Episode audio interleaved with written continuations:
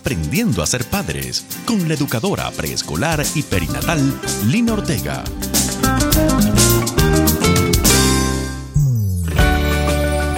Muchas bendiciones para todos. Qué rico tenerlos de nuevo en nuestro programa de Aprendiendo a ser padres. Este espacio que Dios nos ha permitido para compartir temas neurálgicos, los cuales nos han ayudado a acumular esas herramientas para la construcción de familias sanas, familias fuertes y firmes. Es que el tema de familia abarca muchísimas cosas. Es por eso que hemos querido desglosarlo en pequeños espacios de media hora para que los padres puedan ir trabajando una cosa a la vez, lo puedan ir introyectando y luego poniéndolo en práctica con sus familias. No sé si se han dado cuenta, pero la mayoría de los temas, si no todos, han exigido un trabajo personal en papá y en mamá, para luego ponerlo en práctica con los hijos. Si te has perdido alguno de nuestros programas, puedes encontrarlos en todas las plataformas de podcast y en YouTube. Te invito a que separes al menos media horita a la semana para que repases los temas y así puedas encontrar nuevas herramientas para ti, para tu relación de pareja y tu familia. Soy Lina María Ortega de Vientre Seguro, no te vayas. Sé que el tema de hoy será de gran aporte para la educación de tus hijos. Estás escuchando Aprendiendo a ser padres con Ya estamos aquí de nuevo. Hoy quiero iniciar nuestro programa contándoles a grosso modo la historia de Dalila. Sé que esta historia nos dará las pautas para hablar sobre cómo se forman los niños orgullosos. Los invito a poner mucha atención a la historia, pues yo sé que eso no es lo que queremos formar en nuestros hijos. Comencemos entonces con la historia. Dalila es una joven muy talentosa. Desde que la niña nació demostró a través de todo su desarrollo grandes capacidades. Fue una niña muy entendida siempre. Miren, desde muy corta edad comenzó a hacer razonamientos referentes a las situaciones del diario vivir demasiado estructuradas para su edad. Esto fue llenando de gran orgullo a su padre, pero lo fue llevando también a tener en cuenta la opinión de Dalila a un punto fuera de lo normal. Les voy a contar algunos detalles, por ejemplo, para que ustedes entiendan un poco por qué digo fuera de lo normal. Normalmente para su padre elegir el atuendo que vestiría para su día de trabajo, seleccionaba, por ejemplo, una camisa y una corbata. Entonces él buscaba la opinión de su esposa, la mamá de Dalila, para que ella le opinara si el atuendo que había elegido era el adecuado y si tenía una buena combinación. Pero Dalila comenzó a dar su opinión, teniendo ella no más de cinco años. Pues les cuento que llegó un momento en que el papá ya no le pedía opinión a su esposa, sino que se iba directamente a donde Dalila para que fuera ella quien le diera la opinión, y hacía lo que ella le aconsejaba. Inclusive Dalila salía para su, para su escuela mucho antes de que su padre saliera a trabajar, pero papá decidió comenzar a organizarse temprano para que Dalila pudiera dar su opinión acerca de su vestimenta antes de irse para su escuela. A ese punto llegaron las cosas, pero la cosa no se quedó ahí. Desde esa corta edad, Dalila comenzó a tener cada vez más poder de, decisión en su casa, poder dado por su papá. Las opiniones de mamá cada día perdían más importancia, puesto que papá cada día le daba más relevancia a las opiniones de Dalila. Es más, cuando yo visitaba su casa era muy notorio de que papá exaltara continuamente la inteligencia y la brillantez de Dalila, además de que siempre se notó una gran preferencia por ella, aún por encima de sus hermanitos menores. Es que papá veía luces por su hija Dalila. ¿A qué llegó todo esto? Pues lo llevó a que Dalila fuera creciendo, pero en su crecimiento fue quemando etapas de vida sin vivirlas como debiera de ser que siempre estaba más adelantada a su edad. Las compañeritas de su edad no llegaban a ser nunca sus amigas por ser, por ser supuestamente muy inmaduras para ella. Dalila no vivió una adolescencia normal, porque desde los 16 años comenzó a vivir una vida de adulta. Con un agravante, como su papá la apoyaba en todo, entonces ella fue dueña de su vida desde el principio de su adolescencia y mamá perdió toda relevancia en la educación de Dalila, pues ya su opinión no se tenía en cuenta para nada. Dalila nunca escuchaba consejos, y menos de mamá. Ella era la dueña de su vida, decidía para ella lo que consideraba ella lo mejor, que era lo mejor de acuerdo a su pobre experiencia todavía, pero su gran suficiencia y orgullo. Ahora Dalila tiene 30 años y quiere comenzar a vivir una vida de adolescente, volver a sus 16 años. Quiere regresar el tiempo echando a la basura todo lo construido hasta hoy sin tener en cuenta a quienes construyeron con ella, para regresar a vivir una vida de adolescente, pues lo que dice ella es que quiere una vida con libertad. ¿Y quién puede decirle algo? Nadie. Ella está acostumbrada desde muy niña a decidir su vida solamente bajo su propio criterio, el de nadie más. Mm, a veces los padres cometemos tantos errores y no nos damos cuenta. Yo los invito a reflexionar un poco sobre esta historia mientras escuchamos la siguiente melodía.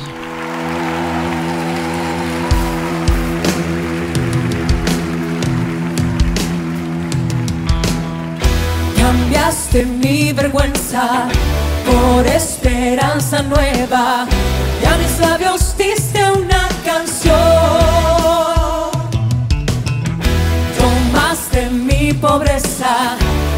me diste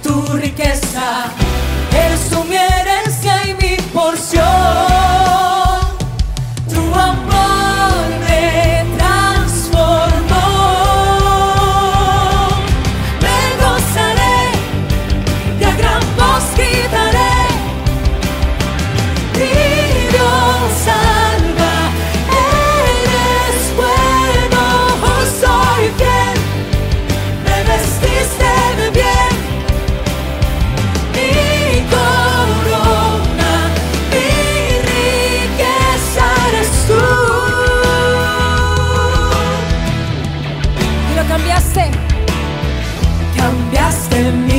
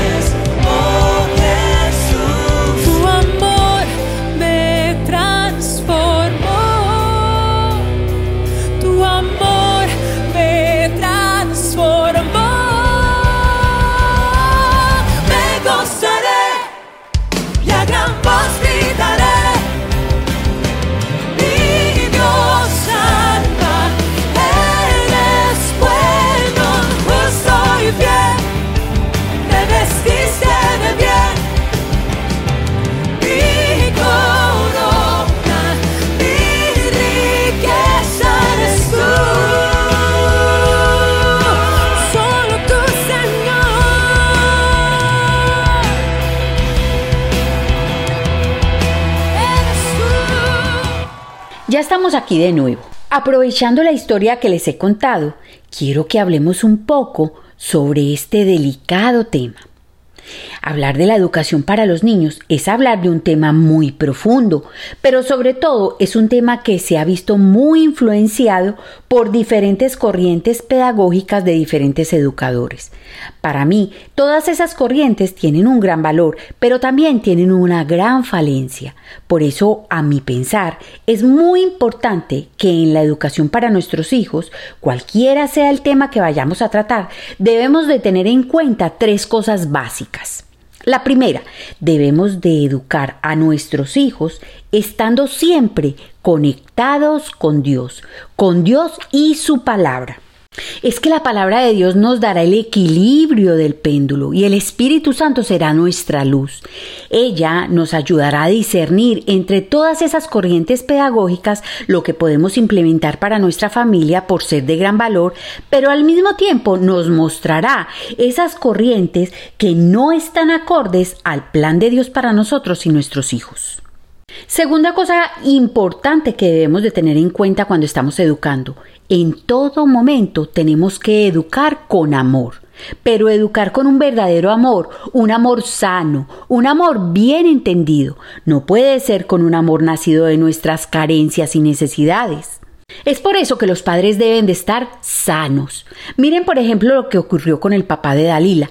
Sin duda alguna, él amaba profundamente a su hija, pero la educó con un amor entendido desde la soberbia, desde el orgullo personal, desde esa satisfacción interior de altivez. Muy probablemente, papá fue un hombre con muchas carencias de afirmación y valoración en su niñez. Cuando el niño no es afirmado en su niñez y no se le enseña de dónde viene verdaderamente su valor, entonces desarrolla un mecanismo de defensa de orgullo, de altivez, de soberbia, para supuestamente nivelar su carencia. Y así es como actúa en su adultez. Pero esto no lo nivela y ni él se da cuenta de eso. Tercer cosa a tener en cuenta. Los padres deben capacitarse. Los hijos son uno de los regalos más grandes que Dios le dio al ser humano. Y de la misma forma como nos dedicamos con pasión a un proyecto que es de gran valor para nuestra vida profesional, tratando de poder conseguir todas esas herramientas para que ese proyecto llegue a ser exitoso, cuánto más debemos dedicarnos a capacitarnos para la crianza y la educación de nuestros hijos. Es que en ellos dejaremos plasmada nuestra generación. Ahora, en cuanto a la educación de los hijos como tal y referente a este tema que plantea la historia que les conté, es muy importante que ustedes como padres tengan en cuenta varias cosas. Primero, cuando eduquen, los padres deben de saber darle el valor a cada uno de sus hijos de forma personal, sin nunca compararlos, ni tener preferencia por alguno de ellos. No se puede resaltar ningún niño por encima de otro, y menos delante de ellos. Es que todos los niños tienen cosas grandes a resaltar, todo niño, toda niña tiene sus propias cualidades, sus propias capacidades y también sus propias limitaciones. Es que todos somos diferentes. Les compete entonces a los padres poder identificar en ellos esos talentos y capacidades para podérselos desarrollar eficazmente y esas limitaciones para ayudarles a superarlas. Otra cosa muy importante a tener en cuenta en la educación es que los padres deben de afirmar a sus hijos siempre durante todo el tiempo que eduquen. Afirmar es darles seguridad, es motivarlos, es impulsarlos. Cuando afirmas a tu hijo o a tu hija, él o ella adquirirán la seguridad necesaria para desarrollar su potencial al máximo. Es asegurarlos en que realmente tienen esas capacidades y que pueden desarrollarlas al máximo. También es importante estimular a los niños. Estimular significa hacer que alguien desee vivamente realizar algo o hacerlo mejor o hacerlo más rápido. Se, se deben de estimular a conseguir alcanzar metas siempre motivándolos para que vayan por más. Esto les permitirá desarrollarse al máximo. También los padres deben de desarrollar en sus hijos, y es muy importante esto, la capacidad de autoevaluación. Autoevaluarse es ser capaz de conocer con sinceridad qué se tiene y qué no se tiene, que puedan ser capaces de entrar interiormente y saber quiénes son interiormente. Eso es muy importante. Cuando somos capaces de autoevaluarnos con sinceridad, esto nos permitirá ser conscientes de nuestros propios errores y fallas, impulsándonos nosotros mismos a trabajar para corregirlos. En una buena autoevaluación también se hará conciencia de nuestras cualidades, de nuestros talentos y capacidades, pero esto debe de hacerse con humildad, aunque es importante diferenciar entre humildad y autodesprecio. A veces pensamos que autodespreciarnos es humildad, pero esto es una falsa humildad y se hace cuando la persona no está sana. Quien se autodesprecia se maldice, se insulta, se desvaloriza, tiene pensamientos negativos hacia sí mismos. El niño o la niña debe de aprender a valorarse desde pequeño. Debe de entender que su valor se lo dio Dios, que Dios lo hizo o la hizo a su imagen y semejanza. Por eso él o ella valen tanto, por eso es tan grande su dignidad. Él o ella deben de entender que es por la gracia de Dios que es quien es. Fue por ese gran valor, esa gran estima que Dios les tiene, que les puso en él o en ella tantos tesoros. Pero como todos esos tesoros son regalos que vinieron de Dios, él o ella no se pueden vanagloriar de ellos. Cuando aprendemos a ver nuestro valor desde esta perspectiva, entonces somos capaces de autoevaluarnos con sinceridad. Es que una persona que se vanagloria de lo que es, se llena de orgullo, se llena de soberbia y autosuficiencia. Que no se nos olvide nunca, Dios mira de lejos a los orgullosos, pero está cerca de los humildes. Por último, a destacar en este tema, pero no menos importante, es que los padres no deben permitir que sus hijos quemen etapas en su vida antes de tiempo. Esto les faltó tenerlo en cuenta a los padres de Dalila. Recuerden siempre esto, etapa que no se viva a su tiempo buscará vivirse eh, de alguna forma a otra edad, con todas las consecuencias que esto acarreará. Padres, quiero que me entiendan algo. Los niños no alcanzan a madurar su corteza cerebral a cabalidad para lograr ser adultos y tomar decisiones como adultos, sino hasta que tienen alrededor de 22 años de edad. Una muchacha de 16 años como Dalila no tenía la capacidad de tomar decisiones como si fuera una persona ya adulta. Y miren, la palabra de Dios nos dice en Gálatas 4 del 1 al 2 lo siguiente. En otras palabras, mientras el heredero es menor de edad, en nada se diferencia de un esclavo, a pesar de ser dueño de todo al contrario, está bajo el cuidado de tutores y administradores hasta la fecha fijada por su padre. La palabra esclavo significa persona que carece de libertad y derechos propios por estar sometido de manera absoluta a la voluntad y el dominio de otra persona. Cuando los muchachos llegan a la adolescencia, todavía están bajo la tutoría de sus padres. Entonces es importante irles dando responsabilidades con su libertad, pero nunca permitir que ellos sean los dueños de sus vidas.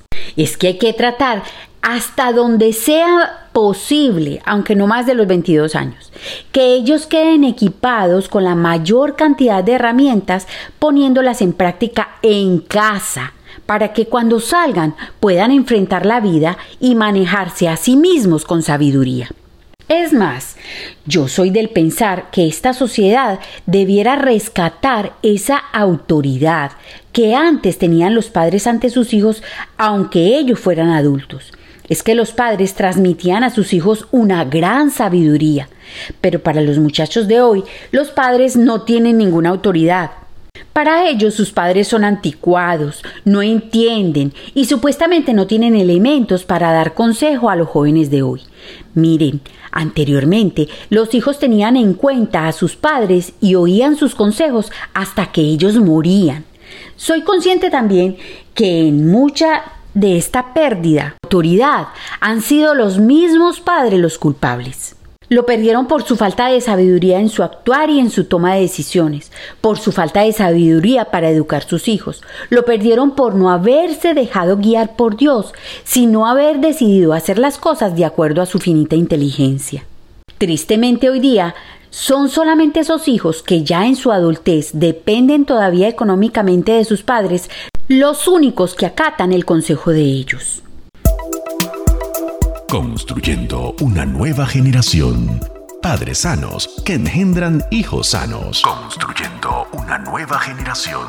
Padres sanos que engendran hijos sanos. Construyendo una nueva generación. Para poder cerrar este tema y poder entender la necesidad de buscar el verdadero equilibrio en las cosas, vamos entonces a la palabra. Leamos el texto tomado de Romanos 12, el versículo 3, y dice así, Basados en el privilegio y la autoridad que Dios me ha dado, le advierto a cada uno de ustedes lo siguiente, está hablando Pablo, ninguno se crea mejor de lo que realmente es. Sean realistas al evaluarse a ustedes mismos. Háganlo según la medida de fe que Dios les haya dado. Pablo nos está pidiendo en este texto equilibrio, cordura, sensatez para evaluarnos a nosotros mismos. Esto, esto se aprende, se aprende en casa. Nosotros debemos de saber hacerlo con nosotros mismos con sinceridad y transparencia para que nuestros hijos lo vean y lo aprendan a hacer también. Cordura es la capacidad de pensar y obrar con buen juicio, con prudencia, con reflexión, con sensatez y responsabilidad. Tiene cordura la persona que muestra madurez en sus actos y decisiones. Significa entonces que el concepto que debemos tener de nosotros mismos debe de ser uno sano, uno que corresponda a la realidad de cómo somos realmente. No puede ser de lo que quisiéramos que fuera, debe ser el adecuado, el justo, el equilibrado. Debe de ser honesto y sincero, pues si engañamos, somos nosotros mismos los primeros en ser engañados, y el engaño solo nos llevará al orgullo, a la soberbia y a la, y a la altivez. Ya ven entonces la importancia del equilibrio en la educación de los niños. Debemos afianzar y motivar a los niños durante todo el tiempo mientras los estemos educando. Debemos enseñarles a que aprendan a valorarse según Dios los ve y a que se conozcan a ellos mismos interiormente para que sean conscientes de sus talentos y capacidades y de sus defectos e incapacidades. Pero al mismo tiempo debemos enseñarles a que sean capaces de autoevaluarse con sinceridad para que puedan amarse y aceptarse tal cual son con humildad. Bueno, vamos a orar. Necesitamos criar niños reflexivos, niños nobles, niños humildes, capaces de aceptar sus errores, pero a la vez criar niños motivados y decididos para poner todo de sí mismos y lograr superarse. Estás escuchando Aprendiendo a ser padres con Lina Ortega. Oremos. Padre Celestial, muchos textos en tu palabra nos hablan de cómo tú aborreces el orgullo, aborreces la soberbia y la autosuficiencia. Pero también hay muchos textos que nos hablan de cómo tú miras con agrado al humilde. Cuando yo soy orgulloso u orgullosa, yo soy mi propio Dios, porque soy autosuficiente. Esto te destrona a ti del centro de mi corazón, te destrona de ser tú el primero. Además el orgulloso vive una vida falsa, pues se mira a sí mismo viéndose como no es realmente. Señor, no quiero ser orgulloso, orgullosa, ni arrogante ni soberbio. No quiero ser autosuficiente. Quiero que te entrones en mi corazón como mi Señor. Quiero rendirme y depender de ti totalmente. Hoy he aprendido que si yo no soy orgulloso ni orgullosa, sino humilde, no solamente tendré tu favor, sino que podré enseñarle a mis hijos a no ser orgullosos. Entonces ellos también tendrán tu favor, Señor. Y eso es lo que yo más necesito. Hoy te pido que sanes la raíz de donde pudiera estar viniendo mi orgullo y mi soberbia. Sana mi corazón, Señor, y límpialo. En el nombre de Jesús. Amén.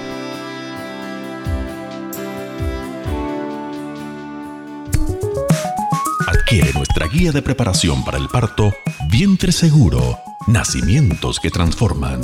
Vientre Seguro Nacimientos que transforman. De la autora Lina Ortega, educadora en preescolar y perinatal. De la autora Lina Ortega. Muchas gracias por acompañarme en este programa. El espejo retrovisor de la vida deja grandes enseñanzas, aunque no siempre las personas aprenden por experiencias de otros. Sin embargo, yo espero que esta historia de la que hemos hablado hoy pueda servirles para replantearse y hacer los cambios necesarios en sus vidas y en las de sus familias. Pueden escribirme a nuestro WhatsApp número más 57 301 422 0002 o a nuestra página web www.vientreseguro.com. Búsquenos en nuestras redes sociales en Facebook como Lina Ortega Familia y en Instagram como Lina Ortega Online. Recuerden en suscribirse a nuestro canal de YouTube para que les llegue la notificación cada vez que sacamos un nuevo material. Búsquenos como Vientre Seguro. Les habló Lina María Ortega.